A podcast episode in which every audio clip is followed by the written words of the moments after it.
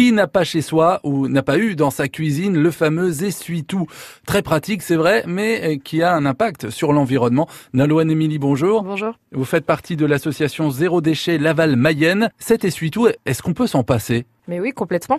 Euh, je voudrais vous parler aujourd'hui de l'essuie-tout réutilisable.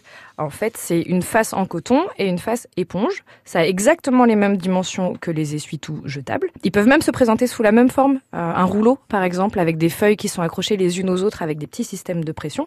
Donc finalement, ça ferait pas un très gros changement dans nos habitudes si on avait ça dans nos cuisines. Quand vous renversez quelque chose, que vous avez des mains à essuyer, etc., vous prenez une feuille d'essuie-tout, vous l'utilisez. La seule différence, c'est que vous la mettez dans le panier à linge. Vous allez la laver ensuite. Quand c'est sec, vous la remettez dans la cuisine et c'est reparti. Et ça fonctionne aussi pour les serviettes de table Mais oui, en fait, euh, même principe. L'essuie-tout réutilisable qu'on a tendance à utiliser euh, à table comme serviette, on peut très bien le remplacer par la serviette de table textile. On peut le faire euh, chez soi, c'est vraiment pas compliqué, mais aussi à l'extérieur, à l'école, au bureau. Vous pouvez laisser votre serviette dans vos affaires. Vous pouvez aussi l'avoir avec vous, dans votre sac à main, dans votre sac à dos. Ça permet d'éviter les serviettes en papier à usage unique qui sont présentes dans la restauration collective ou dans la restauration emportée, par exemple. Et en plus, tous ces différents tissus, on peut les fabriquer soi-même Mais oui, si vous savez coudre, vous les fabriquez.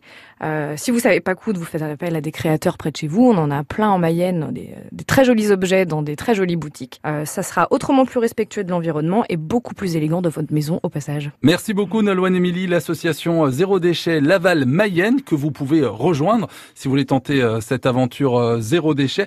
Et on n'oublie pas, le meilleur déchet, c'est celui qu'on ne produit pas.